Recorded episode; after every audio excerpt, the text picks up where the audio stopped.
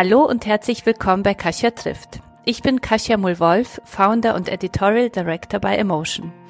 Jede zweite Woche treffe ich hier im Podcast spannende Frauen und auch Männer, deren Geschichten und Ideen uns inspirieren, weil sie mutig und offen sind, ihre Träume leben, Krisen und Herausforderungen überwunden haben und weil sie sich für Dinge einsetzen, die ihnen persönlich wichtig sind und dabei auch andere unterstützen. Im Podcast spreche ich mit Ihnen über Ihre ganz persönlichen Learnings auf Ihrem Lebensweg. Denn wir von Emotion möchten euch bei eurer persönlichen und beruflichen Weiterentwicklung begleiten, damit ihr ein noch glücklicheres Leben führt und vor allem eins, das wirklich zu euch passt. Wenn ihr nichts mehr vom Emotion Kosmos verpassen wollt, folgt uns auf Instagram unter Emotion Magazin oder mir unter Kasia-inspired. Und jetzt geht es auch schon los. Viel Spaß beim Anhören der heutigen Podcast-Folge.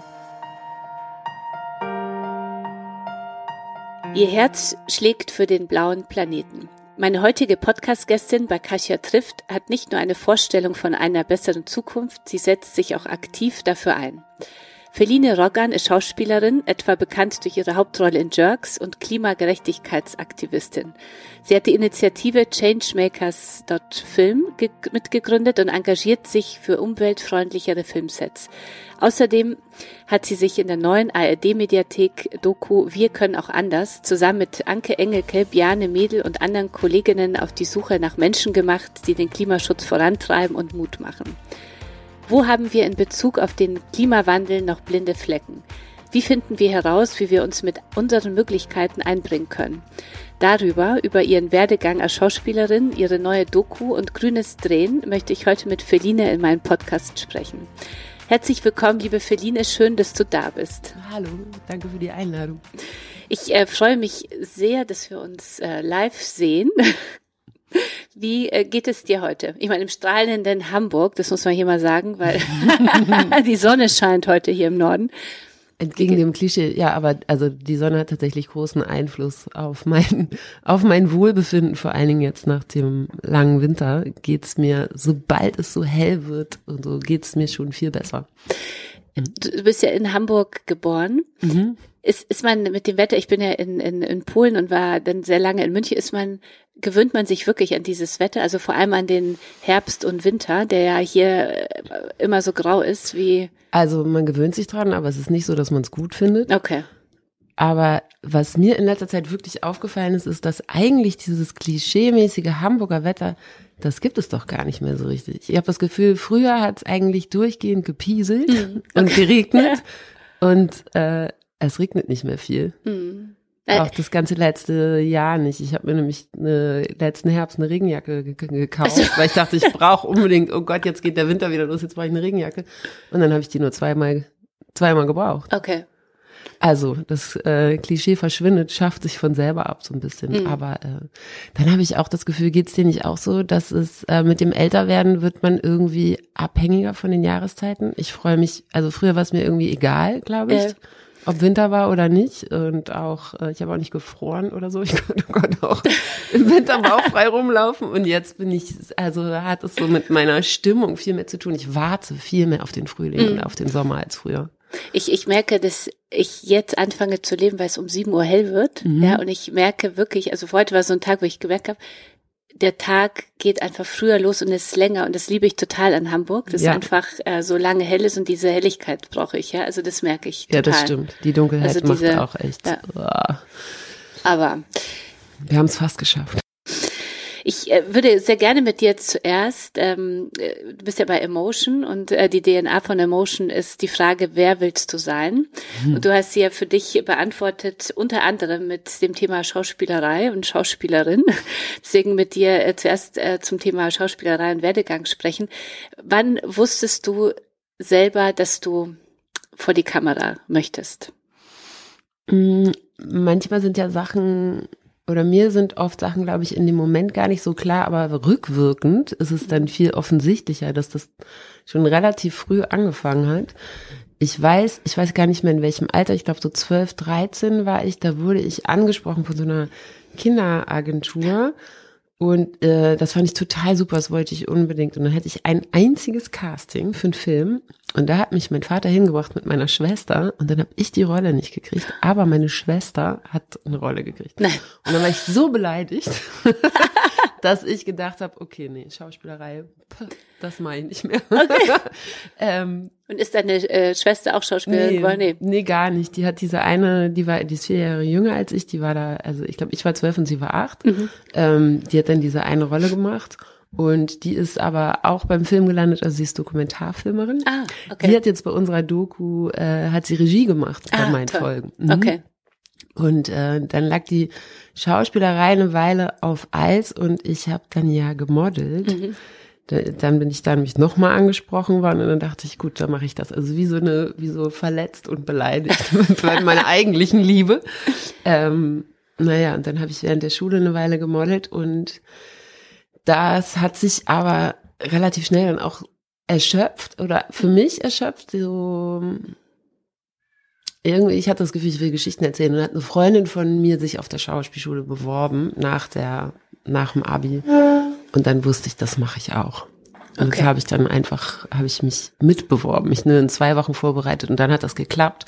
Und damit habe ich die Modelei ad acta gelegt und äh, Bisschen Schauspiel. jetzt bin ich Schauspielerin. Ist es, äh, gab's so den einen äh, irgendwie Moment, wo du dachtest, das ist genau mein, mein Weg, das war jetzt die richtige Entscheidung, wenn du so zurückdenkst? Also, ich glaube, warum ich Schauspielerin werden wollte, ist wegen Pipi Langstrumpf. Oh. Passt ja mit den Haaren. Ja. ähm, also das war der erste Film und die erste Figur, die mich Mhm. total beeindruckt hat und auch was die da machen konnte in dem Film. Was da möglich ist. Fahrradfahren ohne Reifen und Mhm. auf dem Pferde fand ich auch toll. Pferd Damit in der zusammen. Küche.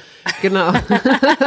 Ich habe vor kurzem mit meiner mit meinen Kindern noch mal gesehen, so die Originalversion. Also ist Mhm. Ja. schon schon lustig. Ja? Genau.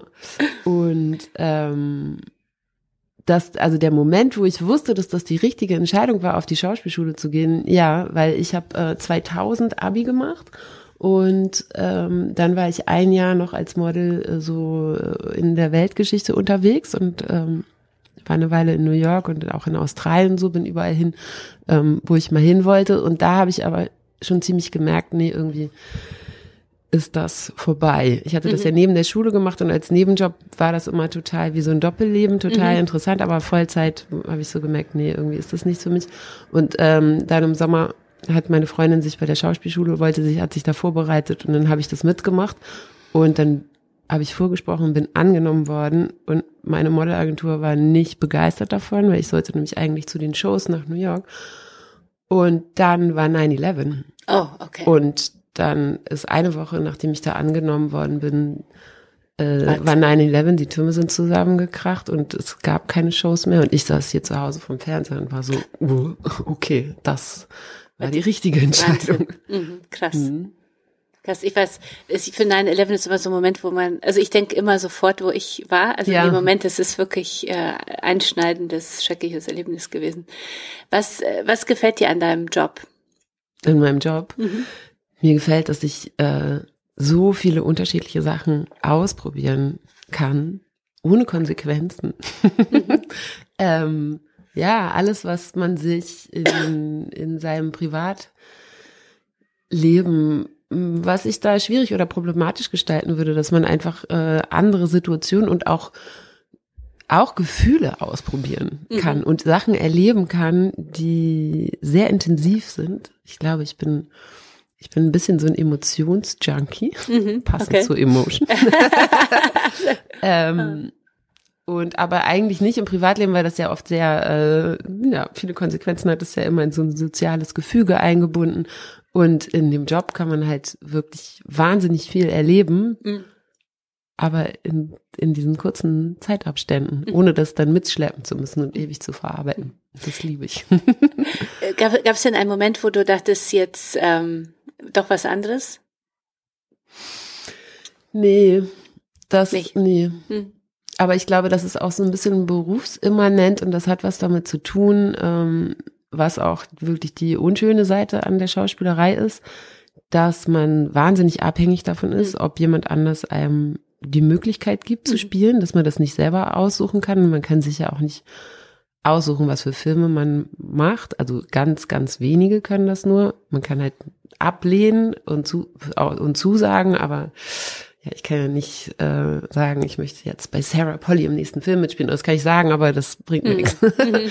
ähm, und deshalb ist auch das, ja, hat es viel mit Zurückweisung zu tun und man muss irgendwie schaffen, diese Räume, in denen man nicht arbeitet oder was oder Jobs nicht kriegt, das nicht persönlich zu nehmen, nicht zu Mm. sehr persönlich ähm, und das anders zu füllen. Und äh, das ist aber nicht, das geht nicht so weit, dass ich denke, okay, ich mache was anderes, Ja, aber ich brauche noch etwas anderes für mein Gehirn, Okay. worauf ich mich fokussieren kann, wo ich nicht so abhängig da, Mm. äh, davon bin, ob ich spielen darf. Mhm. Weil Okay. alleine spielen kann man ja auch nicht. Okay, okay. Mhm. Das ist so. Film oder Theater? Du hast ja auch Theater gemacht, Mhm. was. Also ich glaube, ich, ich komme eher vom Film und es liegt mir mehr, aber Theater hat so eine ganz andere Kraft und Spannung auch und äh, Spontanität, das was total schön ist. Also jetzt seit Corona habe ich leider kein Stück mehr gemacht, aber ähm, neulich stand ich einmal für das Climate Aid Konzert in Berlin auf der Bühne mit den Philharmonikern des, ähm, der Staatsoper unter Mhm. den Linden und da haben wir so, ein, so, so eine Performance gemacht. Ich habe so einen Text äh, gelesen und die haben gespielt. Und solche Momente oder eine Lesung im Sommer habe ich auf der Alster bei der Hydrospektive ähm, so einen Monolog aufgeführt von einem Philosophen, äh, auch mit Musik zusammen. Und solche Sachen, das sind so nochmal eine ganz andere Form von Herausforderung, wo man sich so Mhm. reinschmeißen muss und das Mhm. auszuhalten halt. Äh, ne, es gibt keine Wiederholung, es gibt Mhm. nicht diesen Raum, okay, ich mach das nochmal, sondern das ist dann so, man muss so on sein und das liebe ich total auch. Du hast ja auch eine Tochter, die fünf Jahre alt ist, äh, Schauspielerei und, und Mutter sein. Äh, Wie kann man das, kann man das gut vereinbaren oder ist es eine Herausforderung? Also der Job ist nicht, äh, nicht besonders familienfreundlich. Und ich finde, als Schauspielerin geht das sogar noch, weil man da oft andere Privilegien hat. Für Teammitglieder ist es total schwierig, Mhm. weil die ja als Schauspielerin hast du ja auch nicht immer alle Drehtage Mhm. und sondern bist auch mal äh, zu Hause und flexibel und es wird mehr möglich gemacht, aber mh, zum Beispiel bei Jerks, äh, meine Maskenbildnerin, die äh, oder die, die meine Maskenbildnerin war, die hat das zweite Kind bekommen und die hat dann, also wir mussten es äh, durchsetzen, dass sie sich den Job teilen können, weil sonst so ein Dreh dauert ja teilweise von 6 Uhr morgens mit Anreise bis, also es geht zwölf Stunden. Mhm. Wie soll man das mit kleinen Also, Kindern vereinbaren? mm. Und vor allen Dingen dann je nach Projekt, aber wenn man eine Serie macht, dann kann es auch ein halbes Jahr gehen und Mm. woanders. Ähm, das ist schon wirklich schwierig. Also man braucht ein gutes Netzwerk. Oder äh, ja, in der Familie oder muss ich das so irgendwie organisieren? Aber ähm, da gibt's noch viel Raum für Verbesserung. ja. Ich äh, wollte auch sagen, so Gleichberechtigung in der Filmbranche, was äh, fällt dir dazu ein? Wir Ja. wollen ja, es gibt ja viele, viele Branchen, wo wir noch Mhm. wirklich endlich vorankommen müssen. Also das ist ja wirklich erschreckend, finde ich. ja. Wie schätzt du so die Filmbranche ein? Äh, genauso wie die anderen Branchen. Also es gibt ja die ähm, Malisa Stiftung, die haben ja eine Studie rausgebracht oder mehrere Mhm. schon, vor allen Dingen was Rollenbildern und Repräsentanz von Frauen angeht. Und äh, also als ich das erste Mal gelesen habe, war ich wirklich geschockt, Mhm. weil ich ein anderes Selbstgefühl hatte. Und wenn man das dann so schwarz auf weiß sieht, wie unterrepräsentiert Frauen sind, ab welchem Alter sie Mhm. eigentlich komplett verschwinden, ähm, und auch zum Beispiel fand ich auch so wahnsinnig da drin stand, dass sogar bei Kindersee, bei Kinderformaten äh, Comicfiguren ist, sind männlich und weiblich neun zu eins, also auf neun männliche Figuren, die eine Geschichte Okay. erzählen, Mhm. kommt eine einzige Frau. Wie früh diese Prägung dann Mhm. schon an, Anfängt. anfängt. Mhm. Wer sind die Hauptpersonen? Mhm. Wer erzählt die Mhm. Geschichte? Wo kommen Frauen vor? Mhm. Und das finde ich, also da tut sich oder hat sich einiges getan in den letzten Jahren, aber da muss, Muss noch viel. richtig viel mehr Mhm. passieren. Mhm. Auch gerade, und das ist ja jetzt auch in der äh, Diskussion, aber was auch äh, ältere oder mittelalte Frauen angeht und dass die Mhm. nicht nur meckernde, enttäuschte Mütter sind, Mhm. die Mhm. zu Hause sitzen, sondern dass Mhm. das Menschen sind mit einer eigenen Agenda und Interessen und einem Sexualleben Mhm. und äh, Ja. was weiß ich, was Menschen Mhm. halt alles so haben. Mhm. Aber, also, oder beziehungsweise was in Geschichten oft Männer haben, aber Frauen halt auch. Ach, ja, ja. Und ich finde es so wichtig, weil Film prägt uns. Mhm. Ja, also ich finde, Film zeigt ja, lebt ja den Kindern, zeigt ja den Kindern, wie die Welt da draußen ist. Und wenn sie dann immer nur sein Kinder, also wie du sagst, im mhm. Kinderfilm weniger Mädchen sehen äh, oder nur junge Frauen oder nur Frauen, die ähm, Arztpflegerin sind und nicht die ja. Ärztin oder Oberärztin und so. Also das finde ich wirklich so wichtig, dass sich da endlich was ändert. Ja? Aber es ist ein langer, langer Weg. Wie Total. Finde, ja. Mhm. ja, und erstmal zu merken, finde ich, dass man selber äh, genauso da die patriarchale Brille mhm. aufhat und das mhm. gar nicht merkt. Ich habe das auch, also ich habe auch länger gebraucht. Mhm. Auch als junge Schauspielerin habe ich ja vorher auch noch gemodelt, was ja jetzt beides mhm. nicht gerade die emanzipiertesten Berufe sind sozusagen oder die Frauenbilder, die da mhm. äh, propagiert werden, mhm. sind es nicht. Und das ist mir erst relativ spät auch aufgefallen, auch wie oft ich, also schon, ich habe so gemerkt, als in Mitte 20 schon, dass ich sehr oft verheiratete Frauen spiele von sehr viel älteren Männern, was so gar nicht meiner Lebensrealität mhm. entsprach und auch niemanden, den ich kannte, aber meine Güte hat man das halt gemacht. Ähm, neulich wurde mir mal gesagt, ja, ähm, ihr, ihr Partner, der jetzt mitspielt, der haben wir jetzt extra durchgesetzt, der ist ja auch jünger als ich. So, ah ja, mein Kollege, wie alt ist er denn? Ein Jahr jünger. Du hast in den so. Klischees äh, andersrum, oder gedacht, oder der 60-jährige Mann noch äh, die 40-jährige ja, also Frau dann hat. Und das, genau, also ein eklatanter Unterschied, aber dass das jetzt äh, besonders hervorzuheben ist, dass der Kollege in echt ein Jahr jünger ist, das ähm, lustig. Ja. ja. Was sind so äh, die, ähm, uns ist sehr wichtig, dass äh, so aus unserem Podcast unsere Zuhörerinnen immer und Zuhörer natürlich äh, immer etwas auch ähm, Konkretes für sich mitnehmen können. Was sind so deine Learnings, wenn ich jetzt Schauspielerin, für alle, die uns zuhören und Schauspieler oder Schauspielerin werden möchten, ähm, was sind so deine Learnings? Wie gehe ich das am besten an? Hm.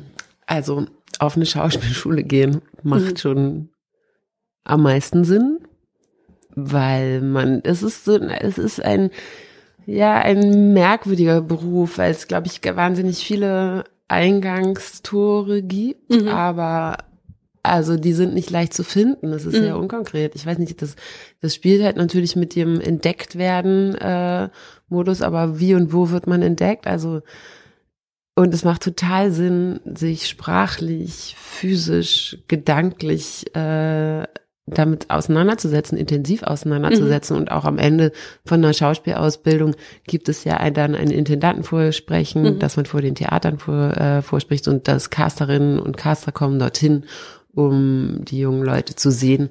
Also ich würde den Weg empfehlen. Äh, dann ist man auch gewappneter und weiß, glaube ich, mehr, worauf man sich da ich, einlässt. Mhm. mhm. Und sonst so im durchzukommen durch die durch die äh, sicher auch äh, tiefen äh, Phasen oder weil nicht immer, wie du gesagt hast, also das, wenn man mal auf einen Film wartet oder mhm. ein Engagement wartet, was also äh, Sport machen hilft auf jeden mhm. Fall. Ja, ja, für so die äh, psychische, aber auch mhm. physische Gesundheit und auch um also diese Selbstständigkeit äh, und so wahnsinnig intensive, vollgepackte Arbeitsphasen zu haben und dann danach drehfrei und Schluss und dann plötzlich mhm. ist nichts mehr. Mhm. Das ist natürlich auch schwierig, das zu kompensieren. Wie strukturiere ich da meinen Tag mhm. oder was äh, mache ich damit?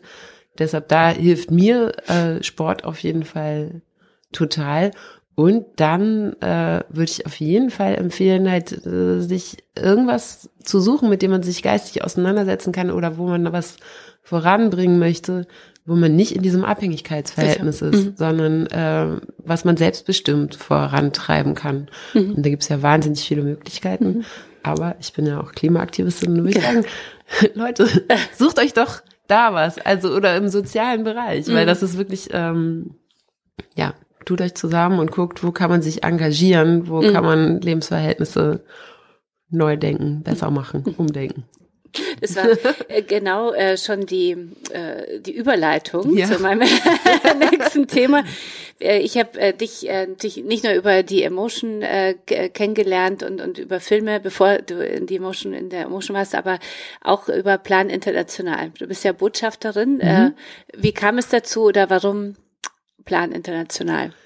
Ähm, Plan International, die ich kenne die schon ewig, weil wir äh, als Familie, also meine Mutter hatte ein, ein Planpatenkind, okay. hatten wir früher, mhm. dem wir Briefe geschrieben mhm. haben. Das weiß ich noch, als ich klein war. Deshalb ähm, begleiteten mich Plan International irgendwo in meinem Orbit, mhm. gab's die schon immer. Und dann haben die mich gefragt und äh, ja, also Gleichberechtigung und Feminismus ist sozusagen das zweite aktive Standbein, was ich da noch, äh, was ich habe oder was mir sehr wichtig ist. Und ähm, ich finde es einfach eine total äh, eine super gute Institution und ähm, und die Beweggründe, die die haben, also Mädchen zu bilden und zu empowern und dadurch soziale Gerechtigkeit und auch Klimaschutz und alles voranzubringen. So, die Gesellschaft braucht beide Geschlechter oder alle Geschlechter, wie viel auch immer.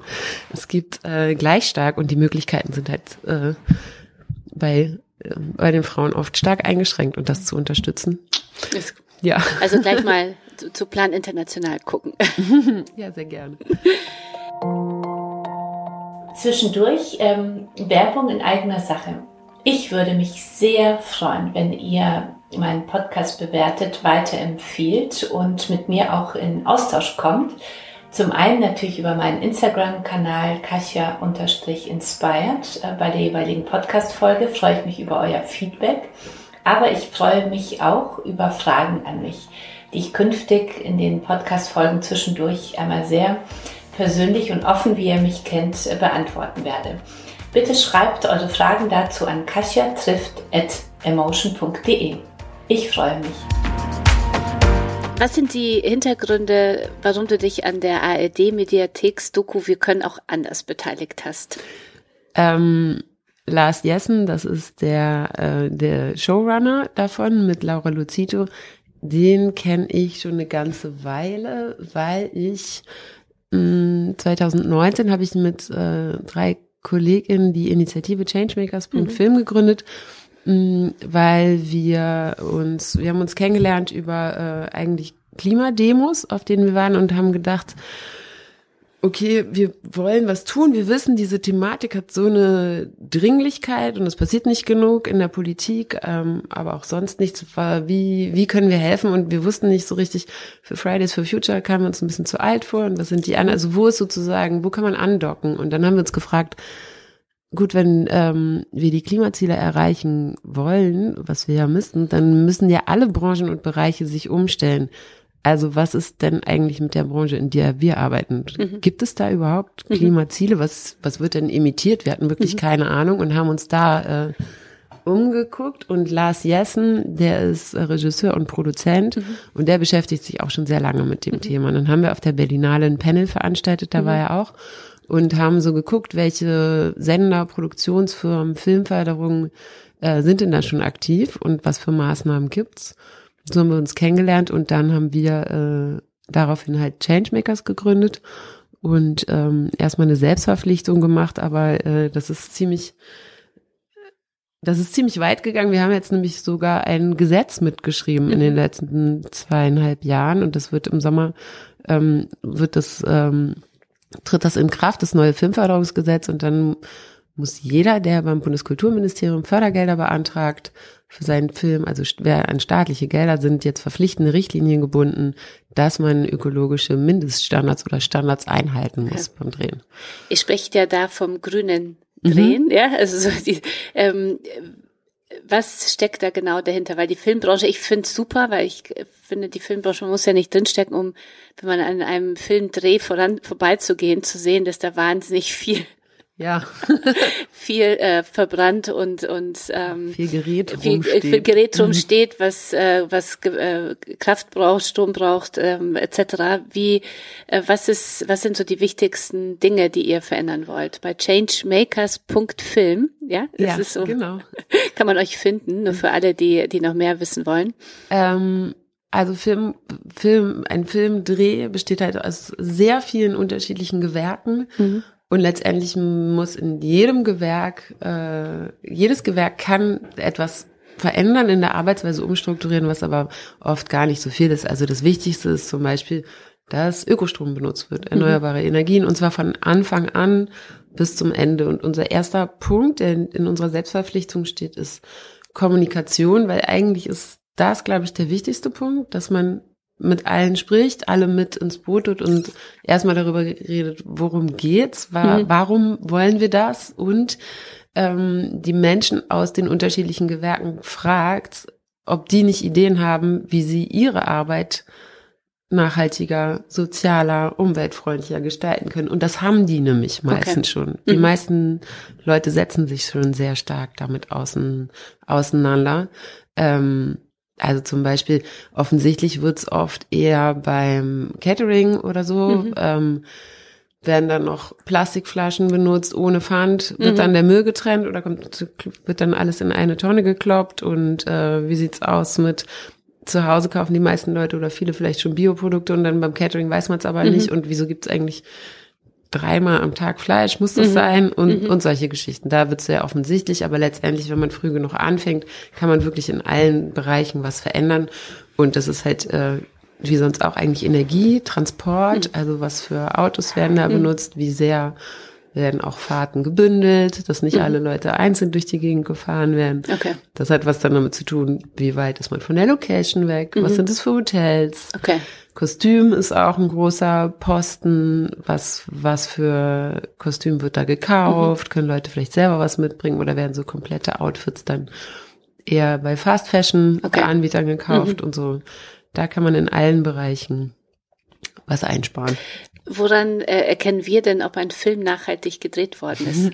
Haben wir eine Chance? nee, beim Gucken äh, erkennt man das nicht. Ja. Aber gibt noch keine Siegel oder? Doch, oder? wir haben jetzt also mit den äh, mit diesem Gesetz und auch davor schon, also wir hatten eigentlich schon in der Branche die ökologischen Mindeststandards vorher entwickelt und das, da gibt es eine Selbstverpflichtung und da gibt es ein Siegel, das heißt Green Motion. Okay. Das ist dann im Abspann wenn es denn noch einen Abspann gibt. Gibt's okay. ja nicht so oft. Im Kinofilm, im Kino ja, aber jetzt beim Fernsehen läuft er ja selten durch. Mm, aber okay. daran kann man es. Äh, Könnte man theoretisch. Ja. okay. Äh, du bist ja Klimaaktivistin. Äh, wie, wie bist du zu deinem Engagement gekommen? Gab es da den, den einen Moment oder was war so der Auslöser für dich, sich dem Thema so zu widmen? Nee, es gab keinen einen, einen Moment, aber es, also, das ging eigentlich auch bei mir erst relativ spät los. Mhm. Ich glaube, so wie bei den meisten. Ich hatte im Sommer 2019 habe ich ähm, wohl sehr viel darüber gelesen und mich damit auseinandergesetzt und dann habe ich einfach richtig Panik gekriegt. Mhm. Ich hatte es ging mir gar nicht gut. Okay. Ich hatte das Gefühl, ich, ich habe ein kleines Kind. Ähm, wenn man da wirklich ähm, mal so ein bisschen in die Materie einsteigt und sich einen IPCC-Bericht oder so durchliest, dann äh, kann einem echt Angst und Bange werden. Mhm. Und ich wusste, ich muss irgendwas machen. Ich muss irgendwie versuchen, mindestens meinen Teil dazu beizutragen, mhm. dass sich was ändert. Und äh, so ist dann Changemakers entstanden. Und in diesem Zuge sozusagen zu versuchen, den Bereich mit oder zu helfen, den Bereich anders aufzustellen, in dem man selber arbeitet und wirkt. Da habe ich dann ja auch äh, Lars Jessen kennengelernt. Mhm. Und wir haben dann nämlich, es geht ja nicht nur darum, die Produktionsweise auf Grün umzustellen, sondern wie kriegen wir diese Inhalte, und weil die Klimakrise ist ja auch ein großes psychologisches Problem, das zu kommunizieren und halt ähm, zu gucken, wie, wie kriegt man Menschen eigentlich eher in die Aktion und zu hm. motivieren, mhm. auch selber was zu machen und aus dieser Ohnmacht rauszukommen, mhm. weil es ist ja wirklich mhm. eine äh, eher bedrückende Nachrichtenlage, mhm. nochmal mit diesen ganzen anderen hm. Krisen und hm. dem Krieg und den Frauen im Iran und also was nicht alles los ist auf der Welt, da kann man ja echt äh, resignieren und verzweifeln.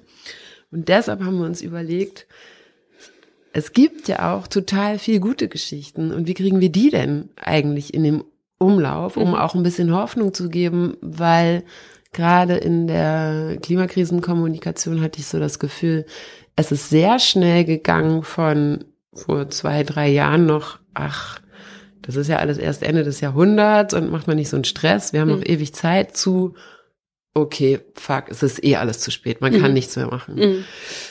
Und dieser Raum dazwischen, den gab's irgendwie gar nicht, mhm. wo alle, wo alle angefangen haben, was zu tun. Mhm. Und ähm, da halt so ein bisschen Licht auch in diesem ganzen, in dieser ganzen eher schrecklichen Nachrichtenlage auf gute Geschichten zu zeigen, auch, dass es gar nicht, dass es die Lösung schon gibt. Mhm. Die müssen gar nicht erst erfunden werden und es gibt sie und es gibt sie auch gar nicht weit weg. Also mit der Doku sind wir eigentlich nur in Deutschland unterwegs und einmal kurz in Zürich und einmal in Belgien, was ja auch nicht so weit weg ist und haben halt wahnsinnig viele Leute besucht, die ihre Betriebe, Initiativen, Gemeinden, Dörfer schon lange umgestellt haben auf nachhaltiges Wirtschaften.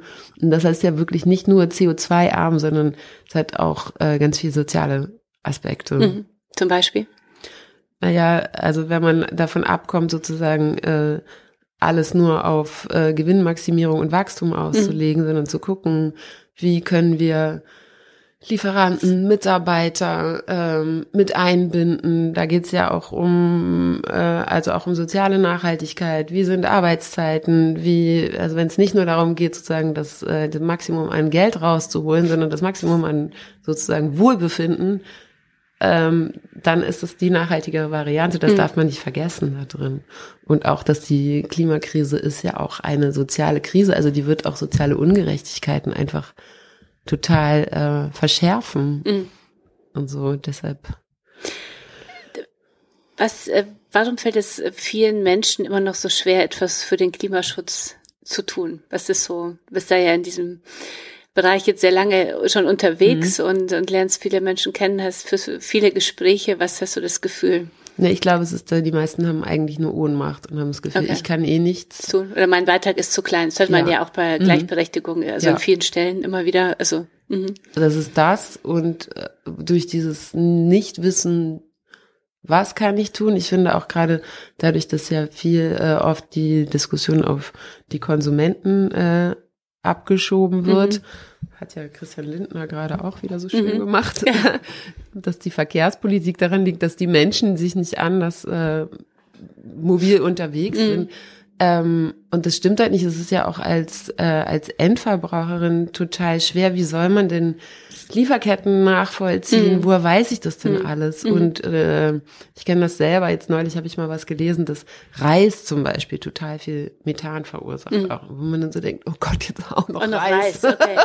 okay. Wie soll ich das okay. denn machen? Äh, also so, ne, man, man versucht irgendwie schon sein Bestes und dann gibt es aber Elektroautos, da sind auch äh, Stoffe in den Batterien, mhm. die auch total schädlich mhm. sind, die werden irgendwie sonst so ausgebrütet und hat das Gefühl, alles, was ich mache, ist irgendwie trotzdem falsch. Mhm. Mhm. Bist du für Elektroautos oder? Naja, dagegen? als Übergangslesung, es müssen halt äh, letztendlich muss der ÖPNV ausgebaut werden mhm. und wir brauchen bessere Zugverbindungen mhm. zur Strecke und er muss billiger sein und äh, dann weniger Autos und die mhm. elektrisch, ja. Welche Ausreden kannst du nicht mehr hören, wenn, wenn Menschen sagen, ich würde ja gern, aber also ich finde eher schwierig, ähm, dass das die ganze Zeit um Verbot und Verzicht geht, mhm. weil was gar nicht mitbedacht wird oder benannt ist, dass wir so verzichten werden müssen, wenn wir das jetzt nicht hinkriegen. Mhm. Mhm. Es ist ja keine Entscheidung von, äh, wir wollen gerne oder irgendjemand möchte irgendjemandem was wegnehmen. Niemand möchte jemandem was wegnehmen. Es geht wirklich darum, was zu geben und eine, mhm. eine gute Zukunft zu erhalten. Das finde ich total schwierig und dann habe ich auch sehr oft das Gefühl, dass Menschen mir mit dem Zeigefinger im Gesicht mhm. rumfuchteln und sagen, du darfst es aber nicht mit dem Zeigefinger erzählen. So, mhm. ha, ich, nee, äh, mhm. es geht wirklich auch nicht darum, und das ist auch schwierig, also das sollte man auch wirklich versuchen, mh, mm, ich glaube, diesen Zeigefinger, ganz viele Menschen haben den schon wie so ähm, internalisiert und gucken auf sich selber so. Das ist aber, hat da was mit dieser Ohnmacht zu tun. Und wir sollten uns wirklich nicht darin verstricken, uns gegenseitig Vorwürfe zu machen. Mhm. Wer macht was falsch und wer macht was schon richtig. Mhm. Weil die großen Hebel haben wir nicht in der Hand. Äh, trotzdem ist es natürlich wichtig, auch ein Bewusstsein zu entwickeln mhm. und das so zu machen, aber das halt eher in Richtung Politik zu lenken und mhm. zu sagen, ja, wir können uns so viele äh, Bambuszahnbürsten und Bioseifen kaufen, aber wenn RWE äh, Lützerath abbaggert mhm. und da Giga, Millionen Tonnen CO2 und Kohle verfeuert, dann ist der andere Beitrag halt relativ klein. Mhm. Okay. Ja. Was sind denn so Nachhaltigkeitstipps für unsere Hörerinnen und Hörer, die wir so im Alltag einfach und schnell umsetzen können? Also ähm, als erstes würde ich sagen Ökostrom. Es mhm. geht ganz schnell umzustellen. Und was äh, auch sehr wichtig und gut ist, ist, zu einer nachhaltigen Bank zu wechseln. Mhm. Das sind so Sachen, die gehen auch schnell, die haben wirklich einen Impact. Also ja. äh, da welchen Impact hat eine nachhaltige Bank? Ähm, was das Geld, was auf das eigene Geld, was auf dem Konto macht, wo das rein investiert wird. Mhm. Und das mal zu checken, bei welcher Bank man sein Geld liegen hat und was die so investieren. Das ist ja, hat nicht nur was mit Nachhaltigkeit zu tun, sondern da wird auch zum Beispiel in Waffen investiert mhm. und so, also Sachen, mit denen man eigentlich nichts zu tun haben mhm. möchte. Die meisten, mhm. den gehe ich von aus. Und das sind so Mini-Anrufe, die aber sehr viel bewirken okay. können. Hm. Wie bist du, wie lebst du selber? Ja, ich versuche das auch so gut wie möglich äh, umzusetzen, aber man sollte auch nicht zu streng mit sich sein mhm. ähm, und sich jetzt geißeln und keiner kann alles richtig machen. Mhm. Und das ist auch okay. Trotzdem mhm. ist es ja, ist es wichtig irgendwie zu lernen und zu gucken, also auch zu sehen, was, wie sind denn diese ganzen Systeme hier? Und die sind halt irgendwie absurd. Also was ja auch in der Doku zum Beispiel drin ist, dass so ein wenn man sich hier so ein Krabbenbrötchen kauft, frisch aus der Nordsee oder Ostsee, dann werden die Krabben zwar hier gefangen, dann werden die aber mit dem LKW nach Marokko mhm. gefahren, mhm. werden da gepult und dann werden die wieder zurückgefahren und hier als frisch verkauft, nur weil die Frauen in Marokko, die die Krabben poolen, so wenig Geld verdienen dafür. Da kann man nichts für, aber das so ist doch absurd, wie das mhm. funktioniert. Mhm. Das ist ja dann wieder Aufklärung, ja, ja dass man es als äh, als Konsument Konsumentin einfach erfährt, ja. oder und dann nicht ähm, Genau, also was der wahre Preis der Dinge ist sozusagen, mhm. ne? oder was auf den Preisen nicht mit draufsteht. Mhm. Ähm, und da haben wir, habe ich auch wahnsinnig viel gelernt, ähm, auch während wir diese Doku gedreht haben. Da waren auch ganz viele Sachen, die ich auch nicht wusste. Mhm.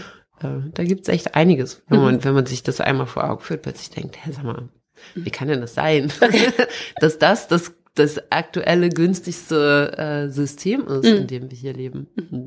Ja, ich finde es auf jeden Fall ganz äh, großartig, dass du deine Bekanntheit dafür nutzt, äh, Themen voranzubringen, weil ich finde, es ist äh, wirklich wichtig und, und toll. Und es gibt, äh, gibt schon einige, die, die Schauspieler, die ihre Reichweite dazu nutzen, aber noch viel zu wenige. Ja. Insofern finde ich das äh, ganz, ganz großartig. Äh, kommen wir ähm, noch äh, so im letzten Teil zu dir persönlich, mhm. was äh, die, unsere Zuhörer und Zuhörer kennen. Ähm, Nochmal ein paar persönliche Fragen an dich. Was würdest du, wenn du so zurückblickst, du bist ja noch sehr jung, aber so auf die bisherige, deine bisherige, dein bisheriges Lebens, äh, Leben, was sind so deine größten Erfolge? Puh. Also dieses, dass wir da so ein Gesetz geschrieben haben, das finde ich schon cool. Krass. das habe ich noch gar nicht so richtig äh, verstanden. Und dann, so jung bin ich ja auch nicht mehr, dann glaube ich, wenn ich wirklich drüber nachdenke, ist es so, also eine funktionierende Familie und so ein gutes Freundes, Freundeskreis zu haben, Mhm. Das ist, glaube ich, ein äh, dauernder Erfolg. mhm. Also oder wichtig. Mhm. Ja, weil diese beruflichen Erfolge, das sind so, mm, das sind oft Momente und dann sind da so andere private Dinge dran gekoppelt. Aber ich glaube, so stabile, gut funktionierende Beziehungen zu haben und Menschen, bei denen man sich sicher fühlt und sich gut austauschen kann äh, und halt.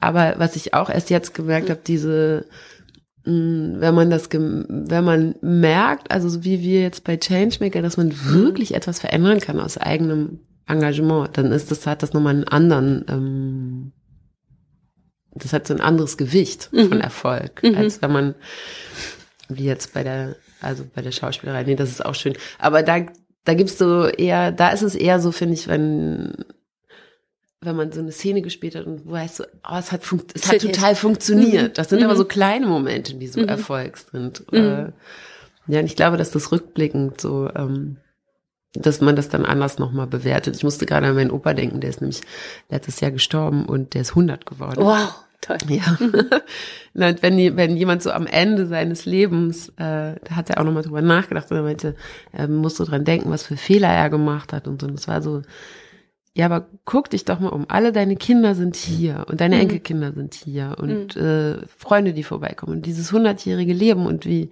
wie viele Menschen sich um dich kümmern. Und das zu sehen, dachte ich so, das ist ein wirklicher Erfolg. Mhm. mhm. Das zu haben, dass mhm. man am Ende dann so eine ja, so eine Gemeinschaft hat, wo man weiß, die, die sind für einen da, die fangen einen auf und mhm. so. Da habe ich gedacht, okay, das finde ich beeindruckend, das möchte ich auch. auch. Mhm. Ja, ein schönes Ziel, finde ich. Ja. ja. Das, äh, ja. Was, ähm, was sind deine drei größten Stärken? Das ist ja eine meiner Lieblingsfragen. Ähm, vor allem an die Frauen in meinem Podcast. Ja, und immer die Aufgabe sein, alle Zuhörerinnen und Zuhörer äh, so zu üben und selbst sich mal die eigenen drei äh, größten Stärken vor Augen zu führen. Was sind denn so deine? Ja, also ich finde es auch eine schwierige Frage. Ja.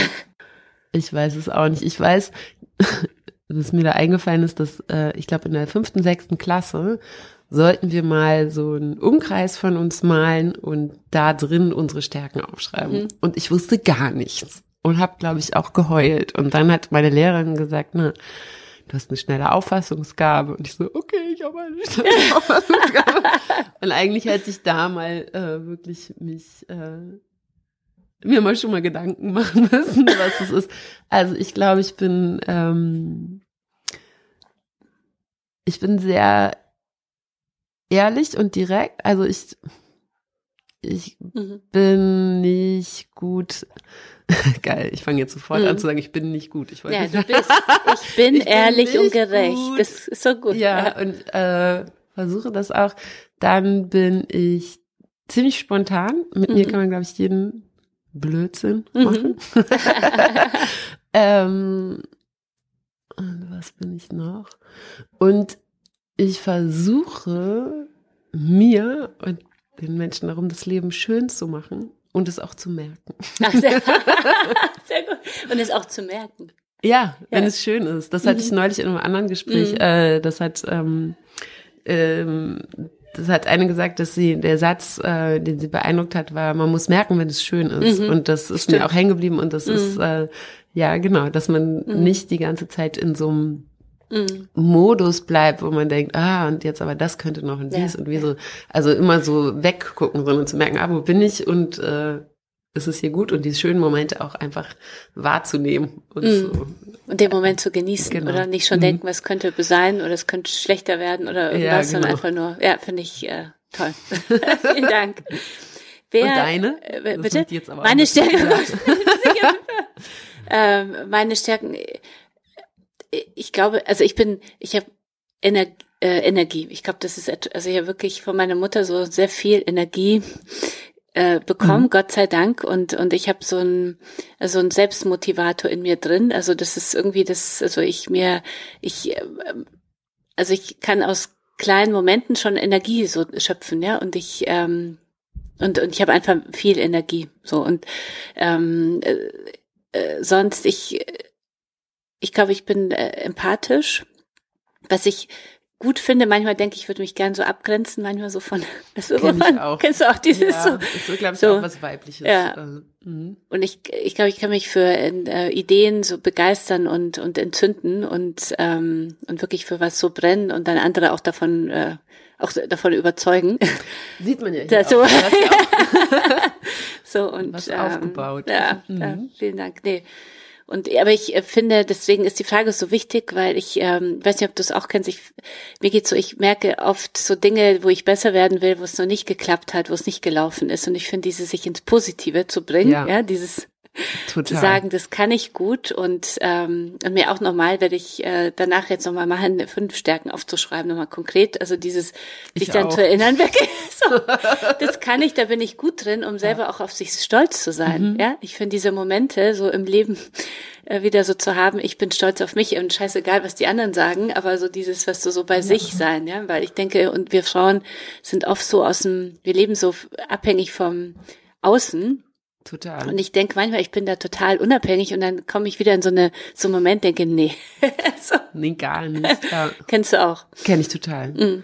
Ähm, und auch die ganze Zeit eigentlich auch wie so eine Überempathie, dass man immer bei den Bedürfnissen der anderen ist und ja. versucht, das zu erfüllen mhm. und deshalb gar nicht weiß, was mhm. möchte ich eigentlich mhm. genau oder nicht schnell genug zu merken, wann man über Grenzen, über seine mhm. Grenzen gegangen ist, sondern mhm. eher dann im Nachhinein. Da denke ich auch so, oh, ich würde sehr gerne viel lieber das in dem Moment spüren und das dann auch direkt klar kommunizieren können. Und nicht nachher dann auch sauer werden darüber oder so. Ne? Ja, ja.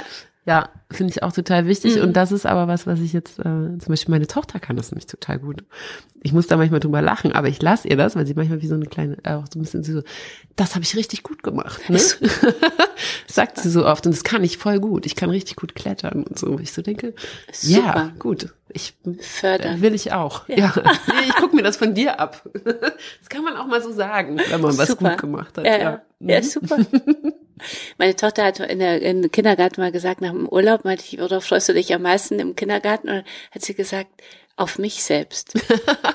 und da habe ich wirklich sie so angeguckt und das erzähle ich gern die Geschichte, weil ich habe sie so angeguckt, dass sie gesagt hat, Mama, ich liebe mich, ja, es ist, was ist da irgendwie komisch oder ich, ich liebe mich, finde mich irgendwie so, denke ich mhm. mir wirklich, das durch durchbringen durch die Pubertät ja. und mhm. die Pubertät winkt bei uns schon. Meine Tochter ist ja jetzt elf geworden und das ist echt nicht leicht. Also ich äh, muss sie genau, heute Abend nochmal dran immer, erinnern. Das ist weil, schon da. Ne? Ja, also ja. das ist eigentlich veranlagt und das geht dann irgendwie so verschütt. Und ich finde das aber auch eine total schöne Antwort, auch im Kindergarten, weil das heißt ja dann, dass sie im Bezug in, zu diesen ganzen anderen Kindern mhm. da, da freut sie sich auf sich, wie sie die, mit den anderen ja, ist. Ja, stimmt, stimmt, ja, stimmt. Ja, schon, ähm, habe ich gar nicht so drüber nachgedacht. Ja, hast du recht. Ja. Ja, nee, ist es gut. Und okay. dieses, aber bei den Kindern das zu erhalten, was, was du, was mhm. schon da ist, wie du sagst, finde ich auch, also das ist echt eine Herausforderung, ja. finde ich als Eltern.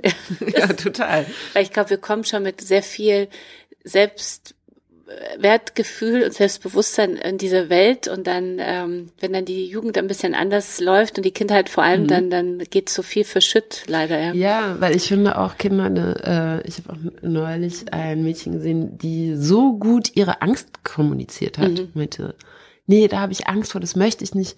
Und können wir was anderes machen, dann zu der ganzen Gruppe. Und das fand ich so, ah, das fand ich so gut, das mir, hätte ich auch gerne. Also auch so ein Selbstbewusstsein mhm. zu haben, auch mit Sachen, die so eigentlich eher negativ konnotiert mhm. sind, sondern das so aussprechen zu können und auszuhalten, das vor der ganzen Gruppe zu sagen und dann dir zu beten, äh, zu bitten, dass wir alle was anderes machen können, weil ich habe Angst. Ja. ja, super. Das fand ich total ja. schön, so selbstbewusst mhm. zu sehen. Dachte so, ah ja, dann, da können wir jetzt echt was abschneiden und wie viel eigentlich, wie gesagt, dann da ist und dann mhm ich weiß nicht, wann es passiert, in mhm. der Pubertät, in der Schulzeit. ich habe das Gefühl, so in der Schulzeit mehr, wenn mhm. so die anderen Mädchen anfangen, also vor allem die Mädchen gegenseitig sich anfangen so zu bewerten, ja, ja also auch unbewusst, glaube ich, einfach irgendwelche Kommentare, dann wird, fängt man an so langsam und der Körper verändert sich, also das, dann fängt man, habe ich das Gefühl, dass meine Tochter dann so angefangen hat, sich dann doch wieder so zu hinterfragen und mhm. dann wird's ja ein Kampf immer wieder. Ja. Genau. Aber äh, vorletzte Frage. Was würdest du deinem 18-jährigen Ich gerne nochmal sagen?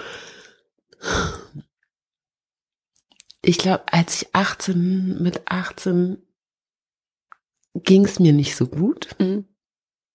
In der, in der Schule. Also ich war sehr mm, so emotional instabil, sehr schwankend. Aber ich habe ja auch schon gesagt, ich mag ja auch intensive Gefühle. Mhm. Ja, ja, genau. Das ähm, sieht man, also du bist ja auch sehr, so, sehr emotional, ja, wenn man dir hier so gegenüber sitzen kann. Ich muss irgendwann mal einen Videocast aus meinem Podcast machen, weil dann können alle Zuhörerinnen und Zuhörer dann äh, den Gegenüber auch Zugucken, noch ja. besser, ja. Das würde, das, ähm, ich würde das sofort machen. Ja. Ich finde zwar Podcast hören auch gut, aber ich sehe auch Mit der Möglichkeit die, sozusagen auch, die ja. Menschen und die Mimik dazu.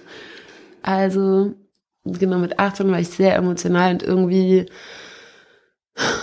habe ich mich, glaube ich, oft total verloren und so unverstanden gefühlt. Mhm. Und ich, was würde ich dir sagen? Ich würde sagen, es wird schon. Wird schon. ja, also, ähm, aber äh, ja, was würde ich ihr denn sagen? Die, also weiterhin bestärken, mehr bei sich zu bleiben und dass es okay ist, auch, mhm. auch wenn es einem nicht so gut geht. Da, ich habe das zwar nicht versteckt, aber irgendwie hatte ich so einen Struggle und ich weiß auch nicht, vielleicht hatte das auch viel mit der Modelei zu tun, die ja so wahnsinnig äußerlich ist mhm. und ähm, da ist man dann sehr ähm, durch die ganze Reiserei auch so ähm, sehr auf sich gestellt in, in der Welt. Und ich hatte mhm. zwar ein gutes Freundesnetzwerk, aber die waren woanders. Und äh, ja, setz Grenzen, macht nichts, was, wo du merkst, also hör auf deine Gefühle und wenn, mhm. wenn du die Sachen nicht machen möchtest oder auch wenn du nicht weg möchtest oder so, dann musst du das nicht machen. Mhm. Man muss das alles nicht unbedingt machen. Mhm. Ja, und hm. sonst würde ich einfach zuhören, glaube ich. Sehr gut. Dann kommen wir äh, leider zum Abschluss äh, unseres ersten gemeinsamen Podcasts, ja. äh, Katja trifft. ähm, was äh, hast du ein Lebensmotto oder einen Glaubenssatz, der dich so durchs Leben führt, den du mit uns noch teilen möchtest?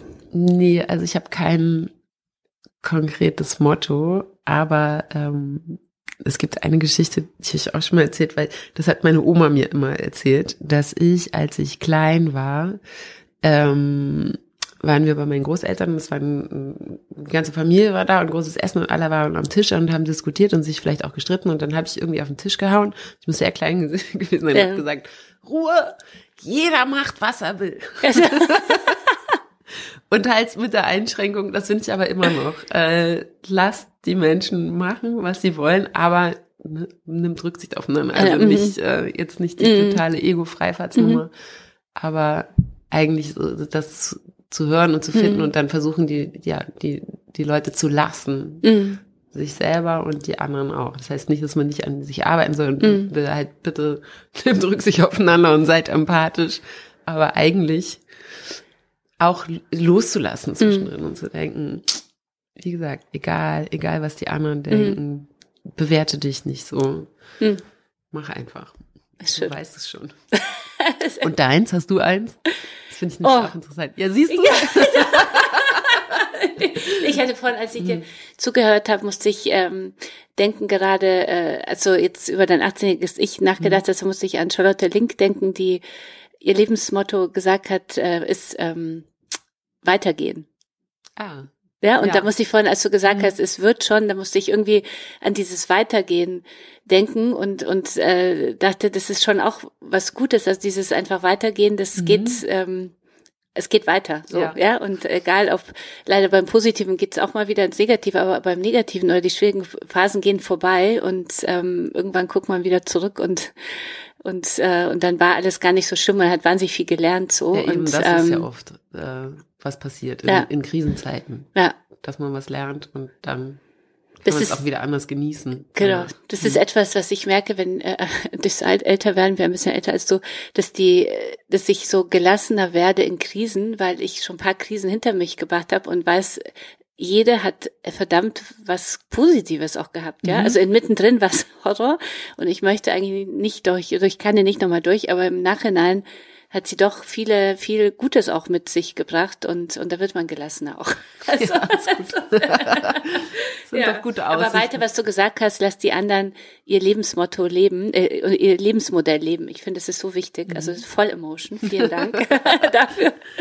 vielen, vielen Dank, dass du da warst, liebe Feline. Hat sehr, sehr viel Spaß gemacht. Ganz viel Erfolg für die Schauspielerei, aber ähm, für den Klimaschutz unbedingt auch. Ja. Beides, bitte. Und bis, äh, bis ganz bald wieder. Ja, danke schön. Und hier noch eine Werbung in eigener Sache. Falls ihr noch kein Ticket zu unserem großen Emotion Women's Day am 8. Mai in Hamburg habt, habe ich ein kleines Geschenk für euch dabei. Denn mit dem Rabattcode Kasia-20 bekommt ihr als Hörerin von Kasia trifft einen Vorteilspreis. Ich würde mich sehr freuen, euch alle zu sehen am 8. Mai in Hamburg bei unserem nächsten Emotion Women's Day.